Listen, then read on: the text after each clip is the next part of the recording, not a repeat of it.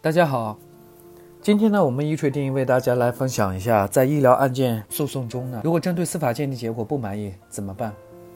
我们在之前的文章中说过很多遍了。从某种程度上来讲呢，医疗案件呢，可以来说主要也就是打的是司法鉴定，因为司法鉴定呢是法院判决医疗案件最主要的依据。所以说，很多患者呢，在前期，尤其是在司法鉴定听证会之前，一定要好好准备。而不是说在前期没有准备好，然后等到结鉴定结果出来之后不满意了才来找我们。坦白来讲，这个时候真的是有些晚了。呃，因为国家的法律呢也有明确的规定，如果鉴定机构的鉴定程序没有问题，或者没有其他重大的鉴定问题，那么一般是不允许重新鉴定的。当然，也有患者来问我们来说，哎，我能不能先撤诉了，然后再上诉？是不是这样就可以重新再走一遍司法鉴定了？因为再走一遍，我可能准备的会更加充分一点。但是我想告诉你，这是你的一厢情愿。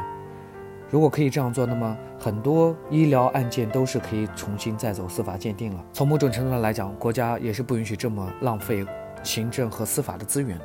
所以我说，医疗诉讼呢只有一次机会，所以说一定要把这一次机会最充分的进行利用。尤其是在司法鉴定听证会之前的所有准备都很重要。在这个领域呢，未雨绸缪一定是完胜亡羊补牢的。所以说，希望我们的患者呢可以明白这一点。那么，今天我们来说说亡羊补牢都有哪些做法呢？呃，当我们对司法鉴定结果不满意的时候呢，一般从法律上来讲，我们可以申请专家辅助出庭人。来协助我们当事人进行一个维权，怎么做呢？我们可以邀请专家辅助出庭人呢，分析一下整个整个案件的情况、病例情况，甚至是司法鉴定意见书。然后呢，可以向法院申请，我们要和司法鉴定机构的人员进行一个针对司法鉴定结果的一个质证。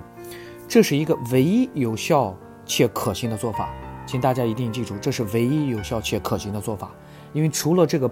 做法之外呢，再没有其他的办法可以最大化的改善司法鉴定的结果。这里面专家辅助出庭人呢，可以啊，可以帮助患者来最大程度改善司法鉴定的结果。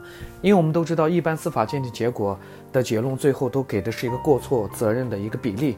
那么，如果专家辅助出庭人可以帮患者把这个比例可以有所提高，那么对患者来讲就是一个很大的一个胜利。